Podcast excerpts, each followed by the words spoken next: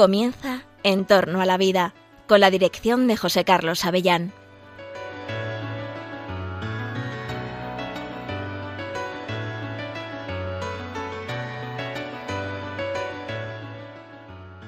Buenos días, queridos oyentes de Radio María. Eh, les saludamos eh, hoy, miércoles, en medio del mes de agosto. Estamos en medio del ferragosto, cuando te sintonizas con Radio María, con Radio María España, para escuchar nuestro programa En torno a la vida. Te habla José Carlos Avellán, un miércoles más, a estas horas de la mañana, en la que probablemente estés quizá en tu lugar de descanso, quizá estés trabajando, como muchos de nosotros, todavía nos toca trabajar. En todo caso, has encontrado un momento para un programa que, que tiene contenido, que te provoca reflexión, que te provoca preguntas, que tratamos temas que te interesan en torno a la vida, sobre la vida, sobre la salud, sobre la enfermedad, sobre los aspectos éticos de la investigación y de las tecnologías, sobre todo las tecnologías biomédicas.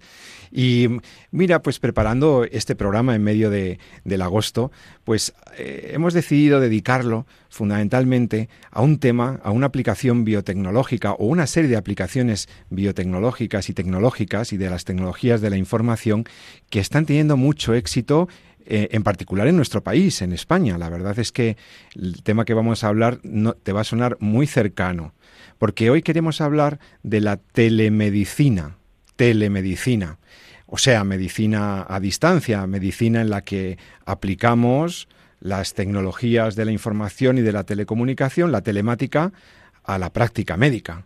O, bueno, más comúnmente hablamos de telemedicina pues para referirnos a la prestación, digamos, de servicios médicos a distancia. Esto te suena porque durante la pandemia de la COVID-19 se dio un gran desarrollo a estas mm, prácticas de medicina a distancia, telemedicina que se implementa con la, eh, con la finalidad de romper barreras geográficas o limitaciones como fue los, el momento de la pandemia para tener accesibilidad a los cuidados de la salud necesitábamos hablar con nuestros médicos, necesitábamos a lo mejor confirmar un diagnóstico, eh, una práctica farmacéutica, etcétera, y entonces la telemedicina salió a la ayuda de los ciudadanos y ha representado, pues, y está representando un, gran avance, ¿no?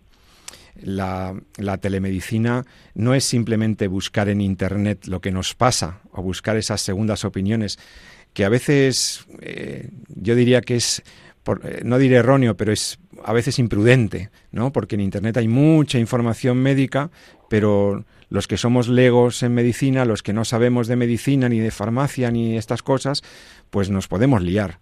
No, no, cuando hablo de telemedicina no es de que tú te busques las cosas eh, a distancia, no. Estamos hablando, ni de autodiagnosticarnos, por supuesto. Estamos hablando de lo que la Organización Mundial de la Salud define como telemedicina. O sea, esta es la definición de la OMS, aportar servicios de salud donde la distancia es un factor crítico por cualquier profesional de la salud, usando las nuevas tecnologías de la comunicación para el intercambio válido de información en el diagnóstico, el tratamiento y la prevención de enfermedades o lesiones, investigación y evaluación, y educación continuada de los proveedores de salud, todo con el interés de mejorar la salud de los individuos y sus comunidades. O sea, esto esta práctica tan, tan múltiple, ¿no? que por cierto ha tenido, insisto, una gran relevancia, especialmente a raíz de la pandemia. En España tiene cada vez mayor número de mm, seguidores, o ha tenido un desarrollo muy grande. De hecho, las estadísticas de nuestro país son eh, espectaculares en la aplicación de telemedicina tras la pandemia. Eh, en una encuesta reciente se decía que el 62% de los pacientes en España han recurrido en algún momento a un sistema de teleconsulta, teleconsulta, muy por delante de otros del resto de los países europeos o de Reino Unido o de Canadá. Eh, las consultas de telemedicina han crecido en España en los últimos años eh, un 153%. O sea, que estamos hablando de que la telemedicina eh, está funcionando, se está utilizando cuando además ni siquiera tenemos en España una regulación muy precisa en este término, en estos temas. ¿eh? No hay una regulación jurídica eh, que establezca un marco legal que nos permita asegurar que todas estas prácticas garanticen el derecho a la salud, la seguridad, etcétera. Lo cierto y verdad es que la telemedicina parece que tiene mucho futuro. La teleconsulta, la práctica de, incluso no solamente de consultas, sino de intervenciones eh, vía robótica, telemedicina, utilizando tecnologías telemáticas, donde un doctor puede estar supervisando una operación de un colega a miles y miles de kilómetros de distancia. También el seguimiento farmacológico personalizado a través de consultas telemáticas, etcétera, etcétera. O sea que es un tema que nos parece que tiene actualidad, que tiene vigencia y que, y que te puede interesar. ¿Y por qué te puede interesar? Porque, bueno, aunque uno esté acostumbrado a visitar a su doctor o su doctora, y eso es lo normal, la medicina, digamos, presencial, eh, el incremento de, esta, de la frecuencia con la que se realizan teleconsultas nos ha hecho pensar en los riesgos que podría tener esto. Riesgos. Sí, amigos, porque incorporar telemedicina, incorporar incluso inteligencia artificial en la práctica médica, todo esto representa un avance sin duda y nos da muchas oportunidades, pero también genera algunos riesgos. Riesgos para nuestra seguridad, riesgos para lo que es, em, digamos, el cumplimiento de los deberes por parte de los médicos, sus deberes deontológicos. Vemos aquí circunstancias en las que incluso el derecho a la salud podría tener que reformularse ¿no? en su contenido. Y bueno, pues para hablar de todo eso, voy a, estoy aquí acompañado hoy aquí en Madrid, en primer lugar por el doctor Jesús San Román, médico, experto en bioética y en ética de la investigación, y como todos conocen ya, codirector de este programa. Querido Jesús, profesor, ¿cómo estás?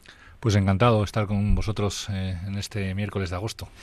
Buenas tardes, muchas gracias. Ya, ya, ya tardes, porque claro, doce y media de la mañana eh, en España con este calorcito, pero sí, sí, es muy buena hora para hablar de estos temas. Mm, porque ¿qué pasa, qué pasa si, si resulta que con esto de la telemedicina, doctor, eh, nos confiamos demasiado y, alguien pudiera suplantar a alguien que no es médico? ¿O qué pasa si, por ejemplo, eh, un médico no de repente no pues ya no toca a su paciente, ¿no? Ya no eso. Entonces, bueno, vamos a hablar de estas cosas, ¿no? de, cómo veis los médicos y cómo ven los expertos la práctica de la telemedicina.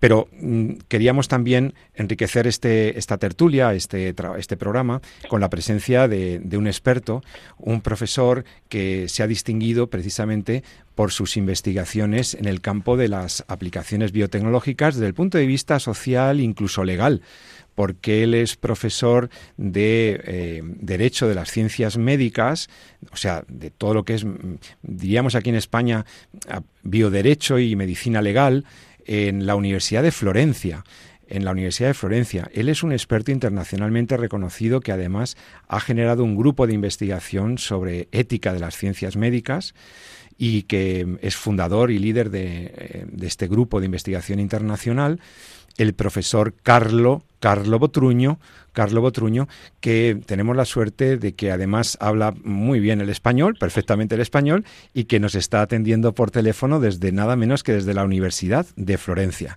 Doctor Botruño, buen día, buenas tardes, ¿cómo estás? Buongiorno. buenas tardes. buongiorno, buenas tardes. Muchas gracias para, para la invitación y también para esta muy cariñosa presentación.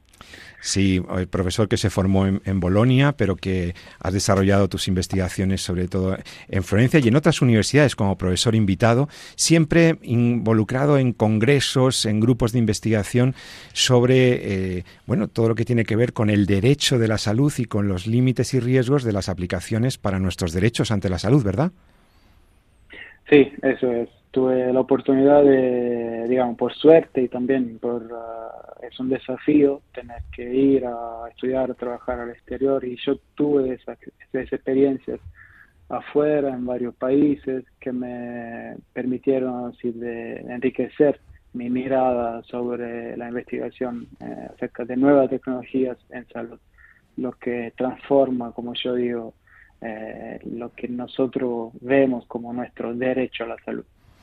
Claro, porque yo he hablado de la telemedicina y he dicho que no es solo la teleconsulta o la, o la videoconsulta, es que también estos temas de la telemedicina pueden generar riesgos por el telediagnóstico, la telefarmacia, la health home, etcétera, ¿no? Todas estas cosas de las que se habla ahora, ¿no?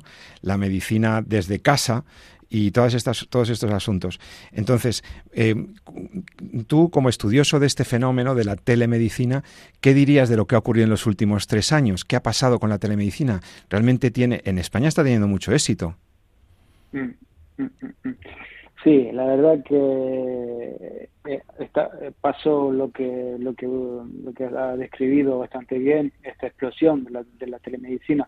Yo por suerte, digamos, había empezado a trabajar en esta área ya muchos años eh, antes, eh, hace más de 10 años que vengo acompañando este proceso.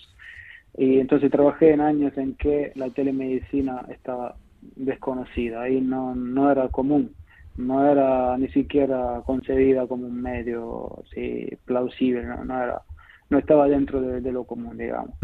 Después hemos visto claramente como yo, imaginaba que mm, en un momento hubiese llegado eh, una oportunidad eh, para entender la gran contribución que puede aportar la telemedicina.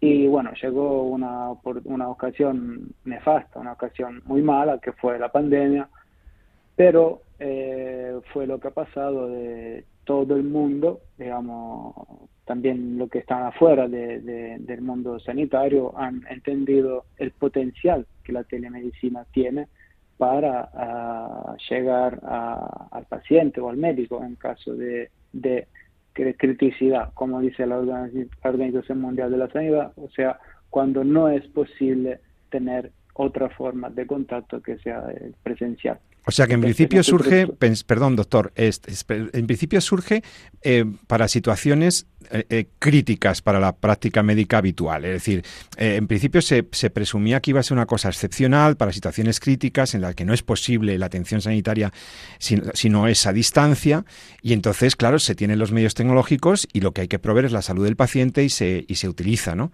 Y esto, el detonante fundamental fue la época de la pandemia. Ahí se desarrolla mucho.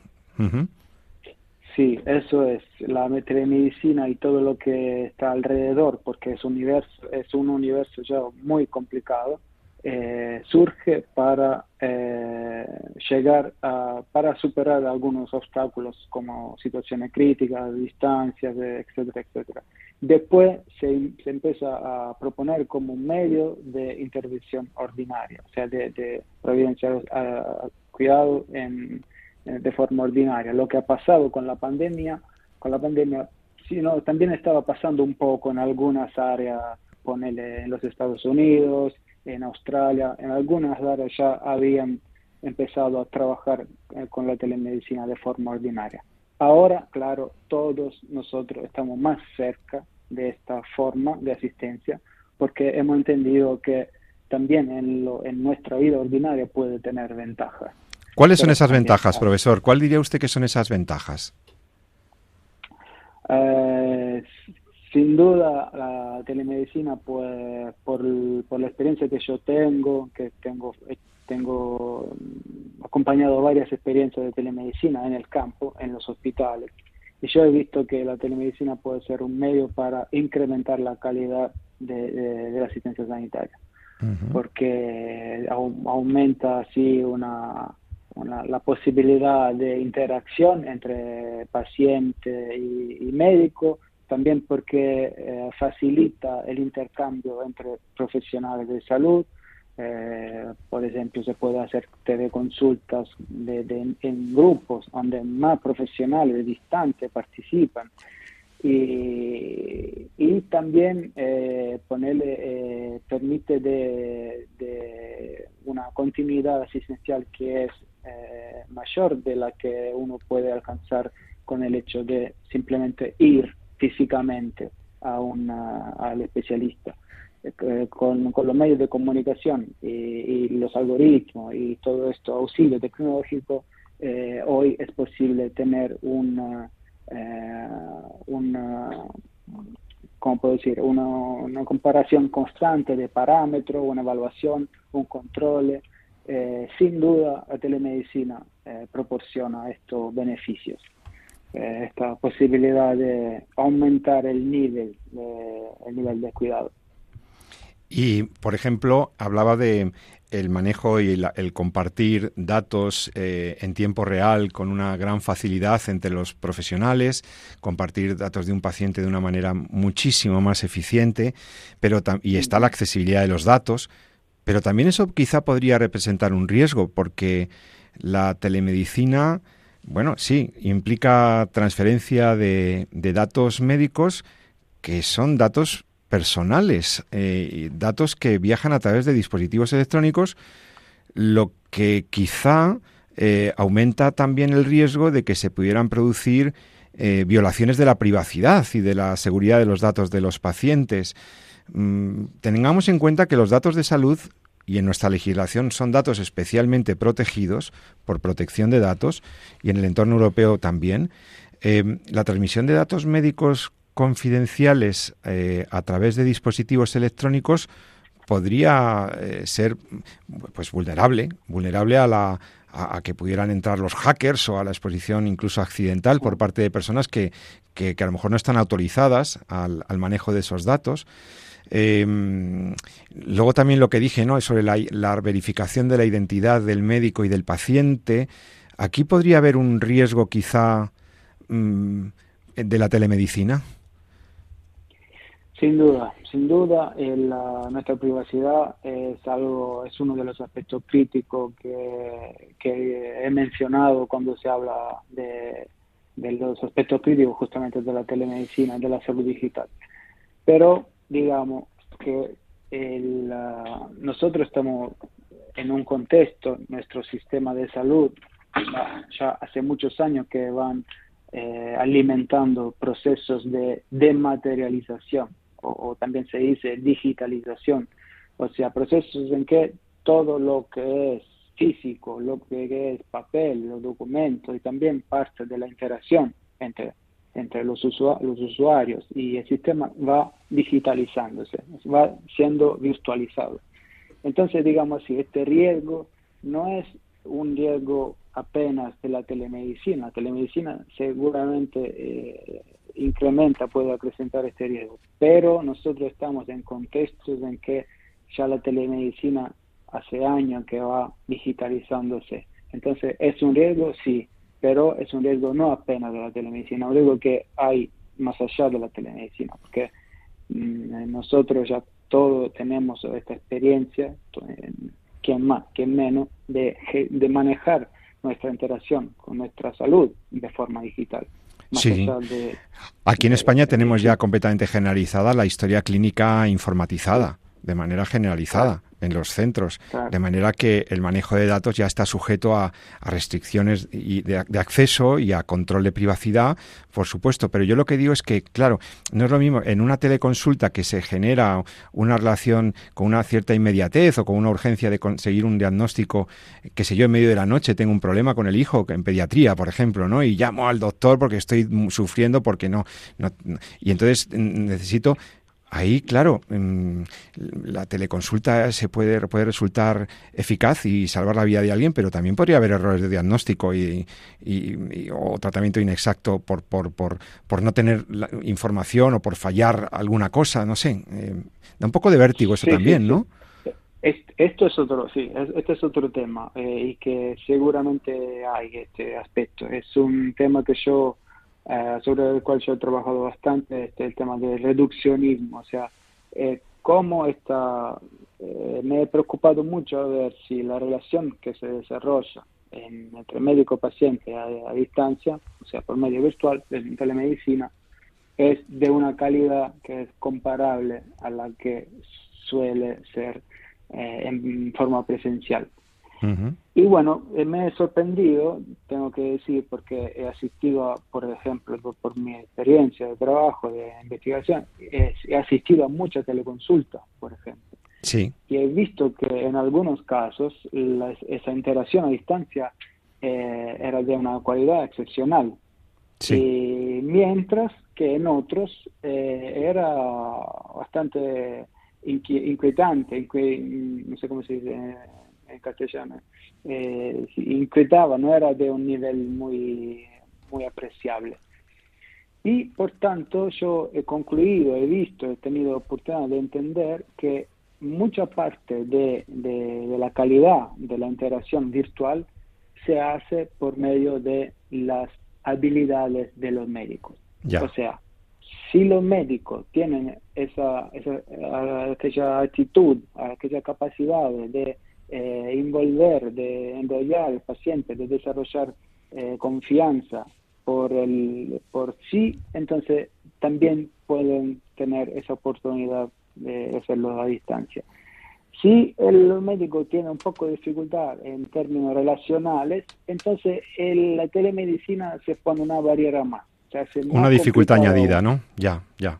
Sí, entonces, digamos así, más que la telemedicina, hacer, hacer, muchas veces se ha utilizado el término deshumanización. Se utiliza en varios contextos en la medicina, ¿no? Sí. Mm, pero yo diría, no es tanto la telemedicina que deshumaniza, sino la falta de algunos recursos humanos, o sea, de, que el médico eh, llamado hoy en día a tener, sí o sí, porque las relaciones son complexas, eh, el, respeto de los principios de la ética médica eh, tiene que, que lleva a los lo profesionales a desarrollar alguna capacidad, sino también la relación presencial, uh de la telemedicina se, fue, se vuelve un poco pobre, digamos. Entonces, yo digo, sí, se puede, la telemedicina puede ofrecer una relación muy Ah, en, ¿cómo, puedo decir? Eh, completa, holística, global. Y también, por otro lado, puede ser una experiencia así poco placentera si el médico no tiene aquella capacidad de, manejar eh, la relación a distancia. Yo creo que una, a mí, yo antes de preparar este programa, yo tenía la impresión de que era maravilloso poder hablar con mi médico en un momento determinado o poder hacer una consulta.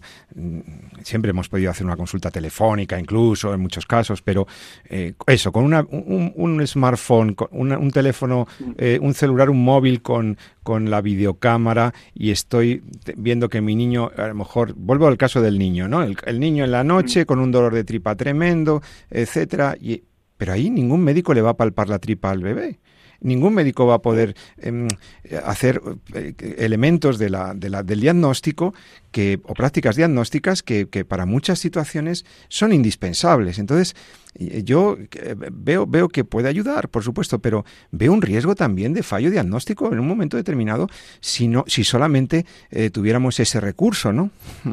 no sé, a lo mejor soy un poco crítico, pero lo del diagnóstico inexacto me parece que mm, podría, podría estar ahí, ¿no? Eh, latente.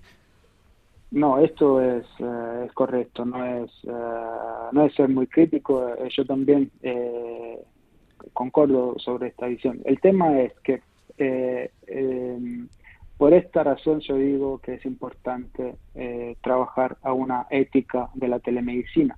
Porque, ¿qué quiere decir tener de principio ético en telemedicina. Quiere decir que eh, nosotros utilizamos la telemedicina apenas cuando eh, esta es segura, eh, genera ventajas, es confiable, no, no causa inconvenientes, no, no es fuente de posibles error, errores diagnósticos.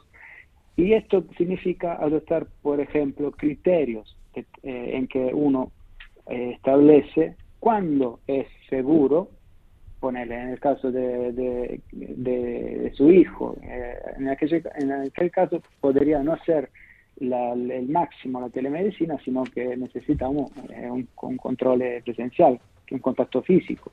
Y cuando ponerle la telemedicina no, no hace falta, digamos, de, este, de este contacto.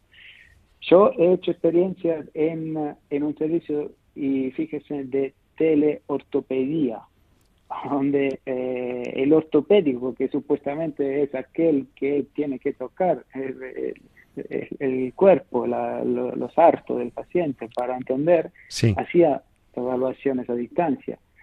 Entonces, es, es bastante desafiador esto en el nivel ético y por eso hay tanto trabajo y tanto para, para eh, manejar en este, en este Estamos hablando con el doctor Carlo Botruño, profesor universitario, nos está hablando desde Italia, está hablando desde la Universidad de Florencia, donde él es un experto investigador en ética de las ciencias biomédicas y también experto en telemedicina y derecho a la salud. Carlos, una última pregunta, doctor. Eh, una pregunta para también porque como, como, como con los conocimientos de derecho que, que, usted tiene, también me interesa. Al fin y al cabo me sale a mí también la vena del jurista. ¿Y qué pasa con el derecho a la salud? ¿El derecho a la salud queda igualmente garantizado cuando con este formato de telemedicina, telediagnóstico, telefarmacia, todo lo que estamos viendo, eh, ¿hay algún riesgo para este derecho fundamental que está no solamente en la legislación italiana, por supuesto en la legislación española, es un derecho fundamental que está en la Constitución y en el ámbito europeo el derecho a la salud, ¿verdad? Entonces, ¿cómo se podría haber afectado este derecho de las personas, de los pacientes, por esta nueva modalidad de la telemedicina. Sí, eh, el impacto, digamos, de, la innovación tecnológica sobre el derecho a la salud muchas veces es subestimado. Eh, pero en realidad eh, hemos ya visto durante la pandemia cuál es este, la relación entre innovación tecnológica y garantía del derecho a la salud por supuesto, nuestro derecho a la salud eh, se, conforma con esta nueva realidad digital, o sea, nosotros ya nuestro derecho empieza a ponerle en nuestra casa, porque nosotros accesamos, tenemos acceso a servicios de salud por el teléfono o por, la computadora. Entonces, eh, nuestro derecho a salud se, se digitaliza también, es un derecho digital. Y esto, ponerle como contragolpe, tiene que por, ejemplo, todo aquello grupo social, aquella persona que sufre un poco más eh, el peso de, la utilización de Internet y de la nueva tecnología, pueden experimentar más dificultades en acceder a estos servicios, en manejarse bien, en tener el control de la información, en entender también la información sanitaria que es vehiculada. Entonces esto se pone como un riesgo muy, un riesgo muy grande porque puede ser una fuente de, incrementar, eh, que incremente el diario, las desigualdades entre quien ya tiene confianza con el sistema de salud y quien ya tiene un poco menos. Claro, ahí es una derivada más de la brecha digital, ¿verdad? De las dificultades de equidad en el acceso a las tecnologías de la información y la comunicación. Pues yo eh, le agradezco mucho, profesor Carlo, Botruño. Eh, muchísimas gracias porque ha dicho cosas muy importantes sobre la telemedicina, eh, sobre la accesibilidad y riesgo en el manejo de los datos. O sea, usted además, o sea, nos ha ilustrado no solamente sobre las ventajas de la telemedicina, sino que también nos ha presentado los riesgos más importantes que tiene esta modalidad que surge en un entorno de, pues eso, como usted bien decía, crítico, de, para situaciones en las que no es posible eh, la presencia del doctor y por lo tanto la telemedicina ahí hace una labor importantísima, eh, también para la cooperación entre profesionales o incluso para la continuidad en la asistencia, ¿no? Es decir, el médico ya tiene nuestros datos, no nos ha visto, etcétera, etcétera. Hay muchas ventajas, pero también algunos riesgos que hemos identificado, ¿no? En la seguridad de los datos, los riesgos de, bueno, los posibles fallos técnicos o diagnósticos. No hemos hablado de la prescripción de medicamentos en línea, que también es un tema que, que, estaría asociado a esto, es una, es una variante, una vertiente más, pero en todo caso creo que es importante constatar eso, ¿no? Que un profesor experto como usted nos hace constar que la telemedicina es una realidad que tiene ventajas, pero que también habrá que valorar incluso en la regulación jurídica, incluso también en la, en la autorregulación deontológica de los médicos, esos riesgos éticos y sociales que muy bien nos ha explicado el profesor Botrugno. Profesor, muchísimas gracias. Eh, gracias por conectarse con nosotros, con Radio María España, nada menos que desde Florencia. Eh, bella ciudad, qué suerte tiene usted de vivir en una ciudad tan hermosa. Eh, querido amigo, yo, yo tuve el síndrome de Stendhal nada más, mm, nada más entrar en la, en la ciudad la primera vez que fui, de tanta belleza que tienen ustedes eh, reunida. Así que muchas gracias por su amable colaboración con nuestro programa. Gracias, Carlos, y, hasta otra ocasión. Muchísimas buenas tardes o buenos días. Buenas tardes, un saludo. Gracias, gracias. Hasta pronto. Bien, pues yo creo que ha sido muy interesante la entrevista con nuestro compañero y profesor el, profesor Carlo, Carlo Botruño. Yo creo que ahora lo que podríamos hacer, si te parece, Jesús, es una pequeña pausa. Vamos a escuchar una canción eh, que nos alegre la mañana de este verano y, que, es movidita, ¿eh? Que es movidita, que alguno lo poco, poco changuera, alguno la va a bailar, alguno la va a bailar, pero habla de la Virgen y en la radio de la Virgen tenemos que poner también canciones de música católica que llevan este pedazo de ritmo, como por ejemplo esta, este de nueva generación que se llama Escucha Madre. Mm.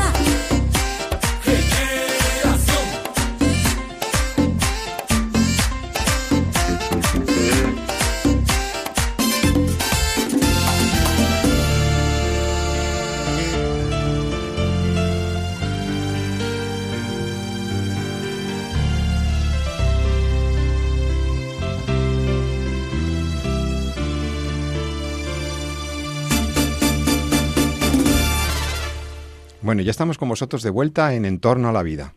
José Carlos Avellán te habla desde Radio María. Hemos estado tratando en la primera parte de nuestro programa sobre las ventajas, los beneficios y los riesgos que presenta la telemedicina. Teleconsulta, telediagnóstico, telefarmacia, todas estas prácticas que se han extendido muchísimo después de la pandemia y hemos detectado con un experto de la Universidad de Florencia con el doctor Botruño hemos estado delimitando algunos riesgos que tiene esta práctica médica que ya está muy, muy metida en la vida de los españoles. Y mm, ahora eh, quería, yo quería comentar contigo, Jesús eh, San Román, querido compañero, eh, lo que, algunos aspectos de los que nos ha hablado el profesor italiano, pero también cosas que, podemos aportar porque en España tenemos un, recorrido en esto y tenemos también incluso documentación, algún informe del Comité de Bioética de España, etcétera. Lo primero, de las ventajas que se ha dicho tú como médico, ¿qué, te ha parecido? Bueno, ha parecido una entrevista muy bonita, muy con un montón de cosas que ha comentado. Eh, la pena, qué pena no tenerle aquí presente para poder eh, tener así una conversación un poquito más dinámica. Pero bueno, ya he destacado cosillas que a mí me gustaría centrar un poco al menos desde la perspectiva eh, bioética, ¿no? Yo creo que el programa en el que estamos es nuestro enfoque. Claro, no vamos a hacer solamente una cuestión de si la telemedicina es útil en el proceso asistencial, que lo es sin duda, pero sí, yo creo que hay que eh, centrar un poquito, Para y lo has comentado muy bien al principio del programa cuando hablabas de la definición de la OMS. Si te acuerdas, ¿no? La, la definición de la es muy amplia. Nosotros cuando hablamos de telemedicina nos viene siempre la misma idea, ¿no? que es la quizá la que hemos más comentado con, con el profesor Carlos, ¿no? que es la teleconsulta cuando estamos delante de nuestro paciente, cuando delante, en mi caso yo delante de nuestro paciente, el paciente delante de su médico, y, pensamos que va, va todo por ahí, ¿no? Pero la telemedicina es, es, muy amplia, ¿no? Porque al fondo y al cabo la telemedicina es el uso de las tecnologías de información y comunicación para lo que es la prestación del servicio sanitario. Y eso, eh, afortunadamente, nos da un margen eh, y unas características muy amplias. Algunas cosas éticas son muy comunes, como el tema, por ejemplo, de la seguridad de los datos, por el tema de que todo esto, los datos mm, circulan. Y cuando los datos circulan, los datos se almacenan. Eh, ¿Qué pasa con esos datos? ¿no? ¿Quién los guarda? ¿no? ¿Quién es el, el custodio, ¿no? por así decirlo, ¿no? de, de, esos, de esos datos? Eso es lo que llama pues, esa seguridad.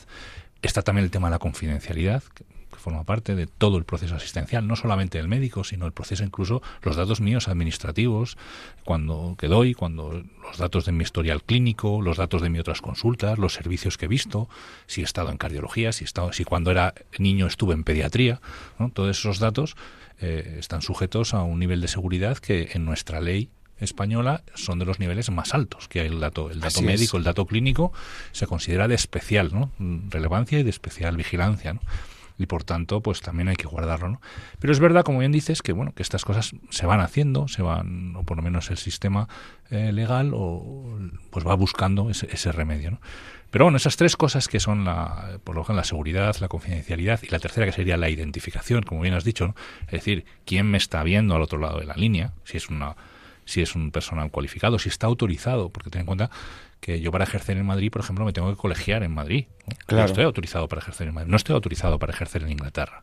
Claro no cumplo, bueno, sí soy de la Comunidad Europea, pongamos otro país, en Estados Unidos si quieres.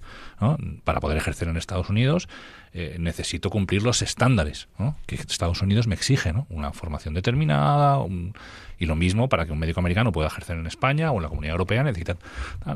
ya sabemos que en telemedicina no hay fronteras, ¿no? Entonces, y esto es lo, pues, lo que llamamos identificación, ¿no? identificación, seguridad, confidencialidad. Pero hablamos quizá un poquito más el, el, el panorama telemedicina no es solamente la teleconsulta, no es solamente el proceso asistencial. Telemedicina también es, por ejemplo, eh, cuando yo me reúno con otros especialistas porque quiero comentar un caso y quiero que me ayuden en el diagnóstico. Porque, por ejemplo, pues estoy viendo una infección, entonces necesito pues, pues hablar con, comentar lo que llamamos una interconsulta, ¿no? hablar con un, con un infectólogo o con un cirujano respecto a una, patología que entiendo que entonces yo pues, pues, a veces me puedo reunir con él mediante eso también está dentro del proceso asistencial, aunque el paciente no participe, estamos eh, valorando. Estáis haciendo telemedicina. Estamos haciendo telemedicina según la definición de la OMS. Telemedicina también es cuando el paciente mira en su aplicación los resultados de su analítica. Claro, cuando tiene acceso él a sus datos informatizados y eh, a través de las tecnologías telemáticas. Claro, entonces, y mira el, informe eh, del radiólogo, incluso antes de que haya ido a, valorarlo, o sea, haya tenido la, a comentarlo con el médico que luego le va a atender, etcétera, ¿no? Eso también es, eso también forma parte de la utilización de las de las TIC o de las tecnologías de la información y comunicación en el proceso sanitario, en el proceso de salud, ¿no? No solamente es es telemedicina. Entonces ahí hay que guardar esas tres, ¿no? Esas tres bases, ¿no? Identificación, confidencialidad, seguridad de la información. Esos son los tres pilares un poquito de la de la de la el visto bueno porque podríamos decir como norma general para la telemedicina. Fíjate, como bien comentabas, y ahora entro un poquito más en la última parte, la que más ha comentado Carlos, que me parece quizá la más, probablemente la más atractiva, que efectivamente en el año 2022 el Comité de Biótica de España eh, saca un informe de recomendaciones de, de bioéticas o recomendaciones éticas para el uso de la telemedicina. Incluso la Organización Médica Colegial, en su último código deontológico, el que comentamos aquí hace hace unos programas y que fue publicado en diciembre, eh, genera dos capítulos nuevos que no estaban en el código anterior, que es sobre telemedicina y sobre y sobre inteligencia artificial, que es... O sea que hasta el Colegio de Médicos se ha dado cuenta de que tenía que incluir en sus normas es que de ética médica, de deontología, dentro de su propio documento ya estos capítulos. Porque hemos hablado solo de telemedicina, pero es que el mundo que se nos abre delante tiene todo el tema de la inteligencia artificial. Esto es lo que nosotros los médicos muchas veces bromeamos con el doctor Google, ¿no? La gente viene habiéndole consultado ya previamente al doctor Google y a veces con, con grandes errores ¿no? en la interpretación, que es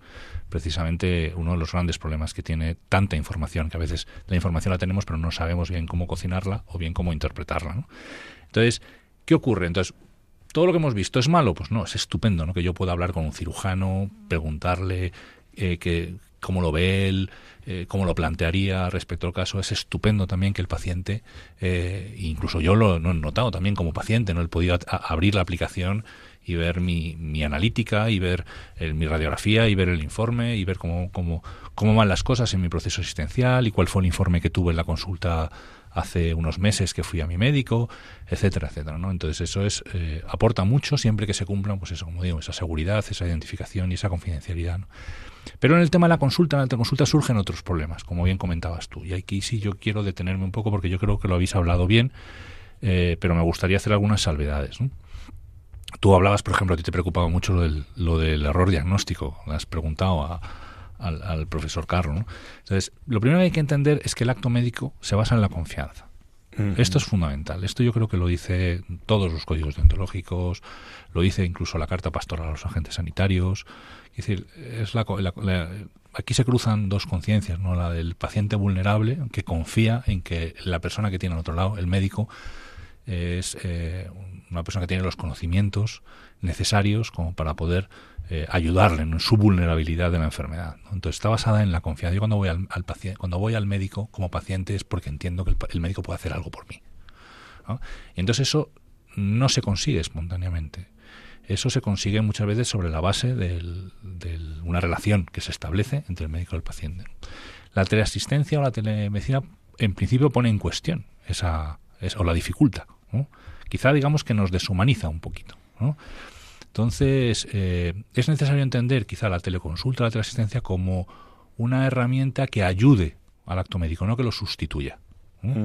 Esto me parece muy importante, doctor San Román. Estamos, estamos escuchando al doctor San Román, que es médico, experto en bioética. Estamos aquí en Radio María.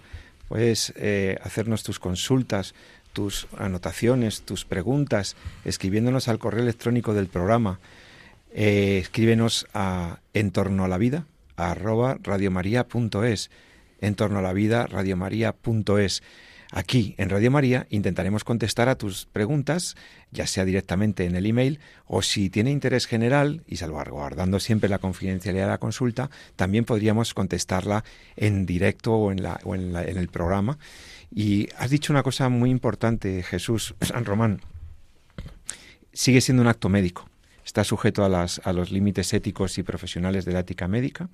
No debe sustituir al, acto ordinario de a la consulta, a la consulta digamos, ordinaria. en el fondo, telemedicina, si me apuras, eh, yo recuerdo a mi, a mi, madre llamando a mi pediatra por teléfono, para decirle, ¿Eh? Eso es telemedicina. Claro. Y sin embargo, luego teníamos la visita al pediatra. Claro. Y, ¿Y esto por qué? Porque además el proceso asistencial no es homogéneo. El proceso asistencial tiene muchas etapas está el proceso de diagnóstico, cuando yo no sé lo que tienes y te hago una historia y te pregunto y te, y te exploro incluso y te, y te hago una exploración física, depende de lo que tengas, y te valoro pues, desde el punto de vista del síntoma, que es lo que tú me cuentas, y el signo, que es lo que yo observo, etcétera, ¿no? Luego está el, el, el, enfoque del tratamiento, ¿no? Cuando tengo ya el, el, más o menos el diagnóstico enfocado, incluso está a veces el tema de las pruebas complementarias, es decir, yo tengo una sospecha, una presunción diagnóstica, te pido una analítica, te pido una radiografía, cuando ya tengo más o menos todo claro, pues marco una estrategia de tratamiento, etcétera. Es un proceso muy largo, es un proceso, como digo, se basa en la confianza, es un proceso en el que mi relación con el paciente se va estrechando y se va orientando, y la telemedicina puede estar presente, sin lugar a dudas, en etapas racionales de ese proceso. No sustituirlo completamente, sino etapas racionales. Por ejemplo, igual no tiene mucho sentido que yo me enfrente a una, a una consulta la primera vez que veo a mi paciente, cuando no le conozco, cuando no sé qué enfermedad tiene, etcétera. Pero sí puede tener más sentido cuando yo utilizo la, la, teleconsulta o la telemedicina, pues para darle el resultado de una prueba concreta a un paciente, en el cual simplemente pues tengo que indicarle cuál es la actitud a seguir después de haberle visto ya varias veces en consulta, etcétera, ¿no? O decir, oye, pues mira, eh, estos resultados me han dicho por aquí, te voy a ver dentro de tres meses o te voy a ver dentro de un año en función de los resultados que haya, ¿no? Es decir, la el, el proceso médico asistencial es muy dinámico. que la teleconsulta o la llamada telefónica, como decimos, llama el médico y dice, oye, mira, he visto tus resultados, o, o tenemos un Zoom, he visto tus resultados, pues pues mira, me sugieren esto, entonces, eh, pero no te preocupes, nos vamos a ver dentro de tres meses en lugar de, de los seis meses, lo que sea, ¿no? Eh, cualquier historia, ¿no? ahí, ¿por qué no? La, ahí la medicina tiene su tiene. Como veis, son herramientas, ¿no? Como todas las herramientas que en sí mismas eh, no tienen por qué ser éticamente malas, depende mucho del uso que le hagamos. ¿no? Si, claro, si yo como telemedicina la utilizo para tener una mayor rentabilidad en cuanto al número de pacientes que voy a ver, eh, ahorrarme costes eh, y todo eso a expensas de una peor eh, calidad eh, de lo que es asistencial, pues mal, ¿no? Lo comentaba también Carlos, ¿no? decir, bueno, también muchas veces depende, el médico, algunos tienen más feeling o tienen más capacidad de relación, de trato social que otros, ¿no? Es verdad que la telemedicina, eso que tú como yo que eres docente, pues hemos visto lo que ha sido dar clase a veces online y a veces se nos pone muy cuesta arriba el no poder interaccionar directamente con el alumno, ver su cara cuando hacemos un comentario, etcétera, ¿no? Pues en el acto médico pasa exactamente igual, ¿no? Quiere decir, tú hablas con un paciente, vas siguiendo sus gestos, vas mirándole a los ojos, cosa que, los ordenadores ahora mismo nos están quitando. Entonces, y, eso te va orientando el, el, proceso, ¿no? ¿Por qué? Porque en el fondo lo que prima, lo que está siempre detrás ahí es la confianza. el acto médico. ¿no? Y, y, entonces la, la teleconsulta, la telemedicina puede ser extraordinariamente útil. Por ejemplo, en, puede ser muy útil en, especialidades como el diagnóstico por imagen o, otras. Quizá no están, o incluso decías en cirugía, el tema robótico, pues incluso también, ¿no? Pero, pero... A mí me parece fascinante que un cirujano pueda estar operando mientras otros dos cirujanos, uno en Estados Unidos y otro en China, están eh, observando cómo está haciendo la, no Así, pero, por ejemplo, te voy a contar cosas que una ya película, a lo mejor. y, estás viendo ya... En la realidad, por ejemplo... está consultando al compañero. Oye, perdona, que mira cómo veo este bazo aquí y tal, y no sé qué. Y, a ver, y casos clínicos que hemos tenido con África muchas veces, eh, viendo, pues, discutiendo casos, ten en cuenta, nosotros, pues... Eh, tenemos muy poca experiencia en el manejo de enfermedades tropicales que ahora mismo se están importando a España y que ellos los conocen, ¿no? Entonces, no tienen no tenemos nada que enseñarles a gente, a doctores o médicos eh, eh, compañeros nuestros del trópico, enfermedades tropicales, pero sí ellos tienen muchas veces una gran necesidad de aprender manejo de enfermedades crónicas como la hipertensión o como las enfermedades que ellos no tienen tanta, quizá tanta, experiencia y que ahora mismo todo se va. Entonces, en esto nos ayuda muchísimo. comentábamos antes el tema del robot, pues el, el, Da Vinci, ¿no?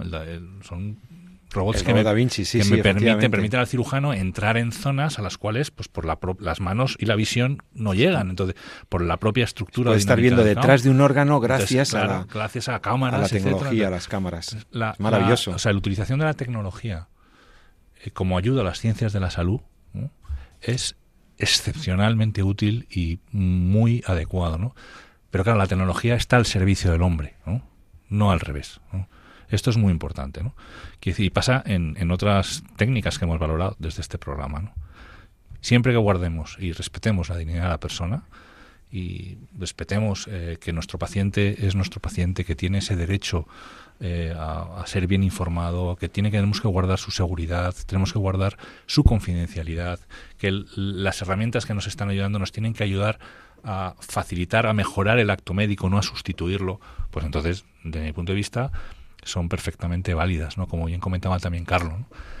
Y no olvidemos que hay mucho campo, ¿no? También, como digo, está como la historia clínica electrónica, las técnicas de imagen, en fin, todo eso. ¿eh? A veces no está necesariamente el médico y el paciente en, en, esa operación concreta, pero sí son forman parte del sistema sanitario asistencial y pueden ayudar mucho. Yo, además, en abundancia de esto, os decía que en España está desarrollándose muchísimo y que se usa cada vez con más frecuencia pero es que estaba viendo Jesús en el ordenador, que es que se convocan para los próximos tres meses nada más, septiembre, octubre, noviembre, hay multitud de congresos, reuniones internacionales con el tema telemedicina. O sea, cuando yo he googleado esto para preparar el programa, me he encontrado con convocatorias de congresos de telehealth, telemedicina, salud mm, digital, Global Digital Health. Bueno, bueno, bueno, bueno. Basta incluso con ver la cantidad de consultas que hay sobre el sistema, sobre el tema sanitario eh, en Google o incluso todos somos ahora mismo ya eh, nosotros o nuestros hijos quizá, ¿no? No nos movemos tanto en el mundo de la prensa escrita como nos movíamos cuando éramos pequeños, ¿no? que comprábamos el periódico. Ahora ya pues se compra menos, ¿no? Porque todo el mundo va y lee los titulares en internet, etcétera, ¿no? Pero yo recuerdo el boom de los suplementos de salud. Sí, es verdad. Cada vez era ya todos los fines de semana tenía que haber algo de salud, porque claro, la, la información está ahí, ¿no? Eh, y cada vez hay más información a tiempo real y cada vez hay, queremos saber más de medicina, queremos más de salud, queremos saber más de salud. ¿no? Y fíjate que a veces el, paciente viene sabiendo un montón de cosas, pero a veces, como decía, a veces no viene, viene sabiendo mucho, pero sabiendo mal. Es decir, no acaba de entender bien esa información, pero la busca porque le sale dentro. Luego es necesario que esa información sea ordenada, sea clasificada, sea discriminada por un profesional sanitario, que le que descarte pues, por ejemplo, te puedo decir que decir, si uno mira eh, pues cualquier patología, dolor ¿no? en, el, en el pecho, en internet, pues puede acabar pensando que tiene un infarto cuando en el fondo lo que pasa es que tiene que le duele una costilla. Entonces, bueno, pues a veces para eso estamos ahí los. Cuidado con el doctor Google. Exactamente. Y, cuidado con consultar al cuñado. Siempre hay un cuñado que sabe mucho de medicina porque ha leído y no es médico. Yo, sí que recomiendo a los, a, pues, a los profesionales, yo creo que es muy atractivo leer eh, pues estos dos capítulos del Código de Ontología que a priori dicen esto no va contra la ontología médica siempre que guardemos esos principios que veníamos comentando y, también el informe, del, Comité Biótico de España. Me decías que, hay un informe del año 22 del, Comité de Biótica de España que está accesible también en Internet si alguno quiere profundizar en el tema de telemedicina. La fecha exacta la fecha exacta, efectivamente, está fechado en junio de 1920, eh, del, perdón, 1900, no, del 2022. ¿Del 2022? 1922 no había mucha. No había mucha telemedicina. Se llama así, Informe del Comité de Biótica de España sobre aspectos bióticos de la telemedicina en el contexto de la relación clínica. Yo aquí se centra un poquito más en esto que, venía, que ha venido comentando Carlos. En el centro de Comité de Bioética de España. Oye Jesús, y una última pregunta, porque se nos está acabando el tiempo del programa. El doctor Botruño nos ha dicho también que podría facilitar, en buena medida, la telemedicina podría coadyuvar a la medicina personalizada en el sentido de, del seguimiento de los pacientes. Sí, pero en, a ver, si nos referimos al seguimiento en, en, en, lo que te venía comentando antes, es decir, ponte que a mí me viene un paciente, ¿no? Y entonces le dedico el tiempo que el paciente necesita para empezar esa historia, ¿no? Nos conocemos, pues tal, empieza la historia que empieza a preguntarle pues, pues sus antecedentes personales, sus antecedentes familiares, si ha tenido alguna otra enfermedad previa, luego pues poco a poco voy entrando en cuál es el motivo que le trae esta vez a la consulta, lo trato de contextualizar con otras enfermedades, luego pues pasamos a explorar un poquito a ver si, si la exploración física me puede dar alguna información que no tengo, con eso ya me voy haciendo una idea de la presumiendo cuál es el diagnóstico que puede estar justificando lo que le pasa y planteo una serie de pruebas. Bueno, pues claro, a partir de ahí, pues, mi paciente se va y empieza a hacerse las pruebas que yo le he pedido. Algunas de esas pruebas me gustará hablarlas y comentarlas con él, pero eh, en la consulta directamente, porque requieren que valore de nuevo, que pregunte otra vez, pero otras, pues igual se las puedo directamente dar el resultado. Eh, o una variación en la, en la medicación o en la prescripción. Imagínate un mm. paciente que estoy siguiendo el riesgo cardiovascular, y entonces me dan, llegas a hacer una analítica, tengo unos nuevos resultados de colesterol, y le puedo decir pues que suba o que baje la medicación. No hay y sin necesidad que se vaya otra vez a que pida, cita, que, venga, etcétera. Entonces depende del el proceso asistencial es muy dinámico, entonces quizá depende del momento en el que estoy o la, la, situación que estoy viviendo con mi paciente, pues igual le necesito sentado o en la camilla, explorándole, no digamos si es una urgencia. Entonces, o igual no, igual basta simplemente con llamarle por teléfono o hacer una teleconsulta y decir, oye, pues mira, sube la medicación, baja un poquito, eh, testa el colesterol tal, cómo vas de la dieta, etcétera, ¿no? Y eso igual no le necesito sentado esperando en la sala de espera, sino que lo puedo hacer a través de la teleconsulta.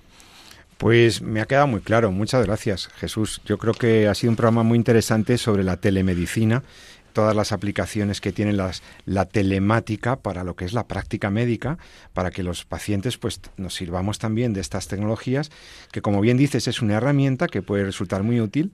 Me quedo con la idea que reforzabas también de que la telemedicina no es solo la teleconsulta, sino que abarca una serie también de actividades que coadyuvan al diagnóstico, a la cooperación entre profesionales, en muchos sentidos, que podría ayudar a una medicina personalizada, pero que no debe sustituir a la medicina convencional. O sea, lo que yo le decía, eh, hay, lo que explicaba muy, explicabas muy bien tú, Jesús San Román, hay momentos en el tratamiento y hay momentos en la relación médico-paciente en la no que es otra medicina. No, es otra medicina paralela. Simplemente, bueno, pues lo que la tecnología nos va dando lo vamos integrando en nuestro proceso asistencial. Eso es, y todo lo que repercuta en la salud y en la mejor atención a los pacientes, pues bienvenido sea y se mantienen además los mismos criterios éticos y deontológicos, eh, con especial cuidado también al, cuidado de los datos, a la confidencialidad etcétera. Pues ha sido muy interesante. Yo creo que habrá sido de tu interés el programa de hoy. Em, esperamos volver a encontrarnos contigo en escasamente 14 días, de hoy en 14 días, si quieres puedes volver a escuchar En torno a la vida. Ahora te invito a que sigas escuchando la programación de Radio María. Es interesante lo que tenemos para este verano. Conéctate, descárgate los podcasts también de un programa que se te escapó y que no pudiste escuchar, tan fácil como entrar en En torno a la vida en, perdón, en radiomaria.es y buscar el podcast del programa que, quieras. Si es el de este, pues lo buscas por el nombre del programa, En torno a la vida, y entonces te puedes descargar cualquier programa de los que hemos ido haciendo en estos años. Pues sin más, Jesús, eh, que pases buena tarde, buena Feliz verano a todos. De agosto, lo que, queda de verano. Los que les queda todavía y los que lo han agotado ya, pues ánimo. Ánimo con la vuelta a las ocupaciones eh, y, y por mi parte, pues me despido de vosotros esperando reencontrarnos ya digo, en dos semanas, si Dios quiere. Eh, como siempre te recomiendo, en medio del verano también, ama la vida y defiéndela. Te habló José Carlos Avellán. Hasta pronto, gracias. Han escuchado en Radio María En torno a la vida, un programa dirigido por José Carlos Avellán.